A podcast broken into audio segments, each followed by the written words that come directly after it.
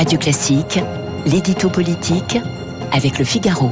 8h11 sur Radio Classique, l'édito politique avec Guillaume Tabar. Bonjour Guillaume. Bonjour Renaud. Les adhérents LR votent aujourd'hui pour désigner le candidat de la droite à la présidentielle. A-t-on une idée du, du résultat de ce vote, Guillaume? Oh, Écoutez Renaud, il serait bien imprudent de se risquer à un pronostic. Pronostic impossible car, comme vous le savez, ce sont les seuls adhérents LR qui votent. Ils sont 140 000. Et bien sûr, le fichier des adhérents n'est pas public, ce qui veut dire qu'aucun institut de sondage n'a pu travailler sur un échantillon fiable.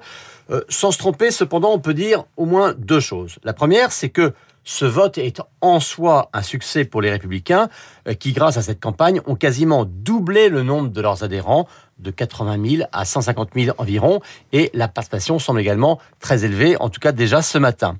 La deuxième réalité, c'est que l'on connaît la répartition géographique des adhérents. Et sans vous noyer sous les chiffres, sachez que l'Île-de-France, la région de Valérie Pécresse, compte quelques 25% du total des adhérents LR. La région PACA, c'est d'Eric Ciotti, 20%. Auvergne-Rhône-Alpes, euh, où Michel Barnier a longtemps été élu autour de 15%.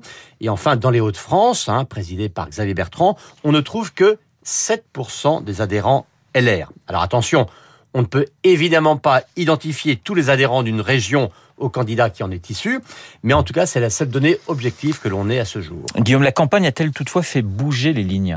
Alors, les débats ont vraisemblablement joué un rôle important. Disons que avant les débats, on avait un favori des sondages, Xavier Bertrand, et un favori supposé des militants, Michel Barnier, que l'on disait discrètement soutenu par Laurent Wauquiez et surtout crédité d'être toujours resté à LR alors que Bertrand et Valérie Pécresse avaient claqué la porte du parti.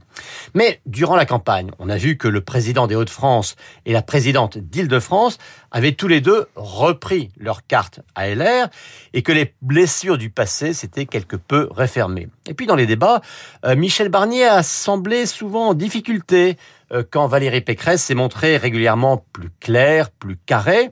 Et puis enfin, chacun s'accorde à reconnaître euh, qu'Éric Ciotti s'est nettement affirmé par une ligne de droite assumée et sans doute la plus au centre de gravité des militants LR.